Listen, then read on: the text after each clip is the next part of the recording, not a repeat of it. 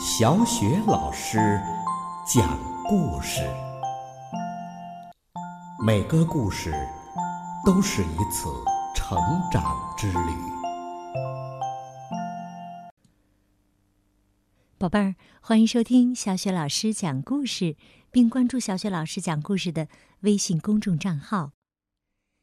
今天呢，小雪老师带给你的故事是《瘦先生》。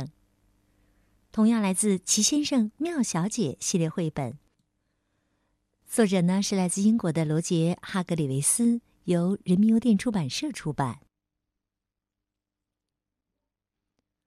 瘦先生，瘦先生特别特别的瘦，他瘦的前胸贴后背，如果他侧着身子。你可能很难看到它，因为实在是太薄了。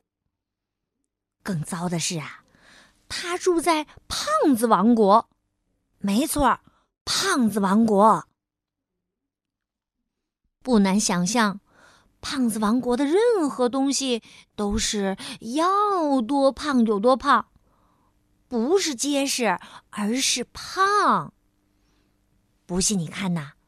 胖子王国的狗非常非常胖，胖子王国的蠕虫也特别胖，胖子王国的鸟也极其胖，在空中飞呀，就像一个气球在飞似的。再看看胖子王国的大象吧，哇，真是胖的一塌糊涂。整个啊，就像一个嗯圆圆的充气大象一样。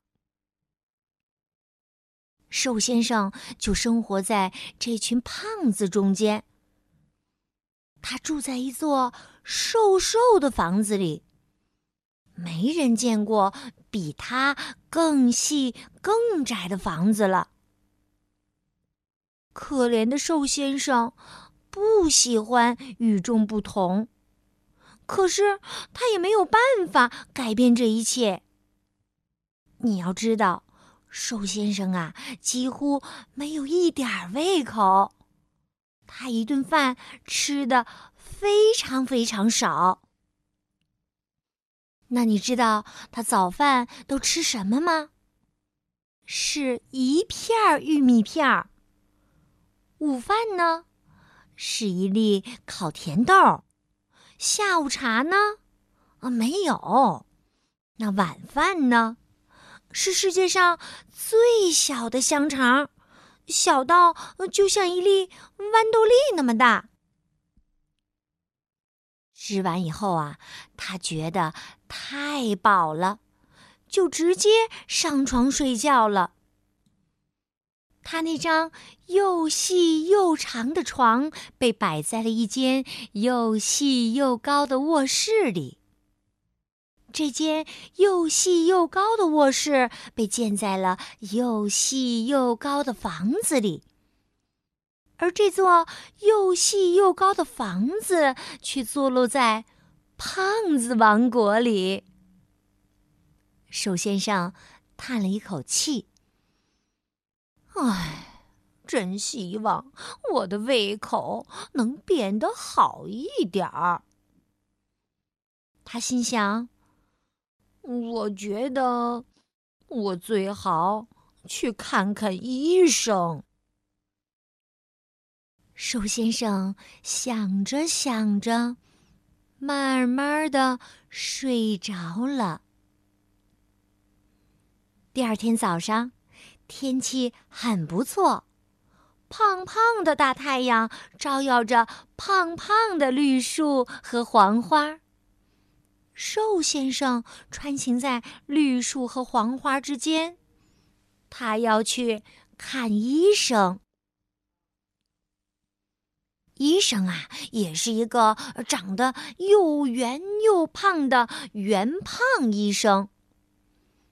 瘦医生一敲门儿。圆胖医生就气喘吁吁地说：“进来，呃，进来。”瘦先生一进门，圆胖医生又气喘吁吁地说：“坐下，坐下。圆胖医生把胖乎乎的手指扣在一起，喘着气问：“你怎么了？”瘦先生解释说：“我的胃口不好，我想多吃一点，这样我的体重就可以增加一些了。”嗯，你可真是太瘦了。圆胖医生一边喘气，一边从眼镜上面看过来，打量着瘦先生。他继续说：“嗯，我有办法了。呃，我们现在就开始治疗吧。”接着，他舔了舔嘴唇，又补充了一句：“马上开始。”他拉开他办公桌的抽屉，拿出一个巨大的奶油蛋糕。他把蛋糕放在桌子上，然后又拉开另一个抽屉，拿出半打甜甜圈儿。然后他又把甜甜圈儿全都放在了桌子上。接着，他又拉开一个抽屉。拿出了一沓葡萄干面包。他把葡萄干面包全都放在了他面前的桌子上。他解释说：“上午茶时间到了。”瘦先生说：“呃，但是现在只有十点钟啊。”圆胖医生气喘吁吁的回答：“唉，谁在乎这个呢？”二话没说，圆胖医生和瘦先生就吃了起来。瘦先生只吃了一点儿奶油蛋糕，一点儿甜甜圈面包屑和一颗葡萄干儿。圆胖医生把剩下的东西都吃光了。圆胖医生喘着气，他噗的一下。把最后一个葡萄干面包塞进了嘴巴，接着又看了看瘦先生。我知道了，我知道你的胃口啊到底出什么问题了。说完，他又想了一会儿。呃，只有呃这一个办法了，呃，这是一个啊极端的啊办法。他说着，就拿起电话，用胖乎乎的手指拨了一个号码。在一百英里之外，电话铃响了。叮铃叮铃，一个声音说：“你好啊，这是谁的声音呢？”“我是贪吃先生。”贪吃先生听了袁胖医生说明了情况，袁胖医生问：“呃，你能让瘦先生去你那儿住上一段时间，他的胃口啊改善一下嘛？”贪吃先生同意了，没问题。于是啊，瘦先生住进了贪吃先生家。他在那儿住了一个月。在这段时间里，贪吃先生真的把瘦先生的胃口变大了。就这样啊，到了月底，瘦先生就回家了。他别提有多高兴了，因为他的肚子变大了，鼓出了一个大包包。对瘦先生来说呀，拥有一个大肚子是他朝思暮想的事儿。他忍不住笑出了声儿嘿嘿，真没想到我竟然也能长出这样的大肚子！嘿嘿。瘦先生为自己的大肚子感到十分自豪，他决定顺路去看望一下。圆胖医生，嗯，圆胖医生喘着气，上下打量着瘦先生。恭喜你，恭喜你呀！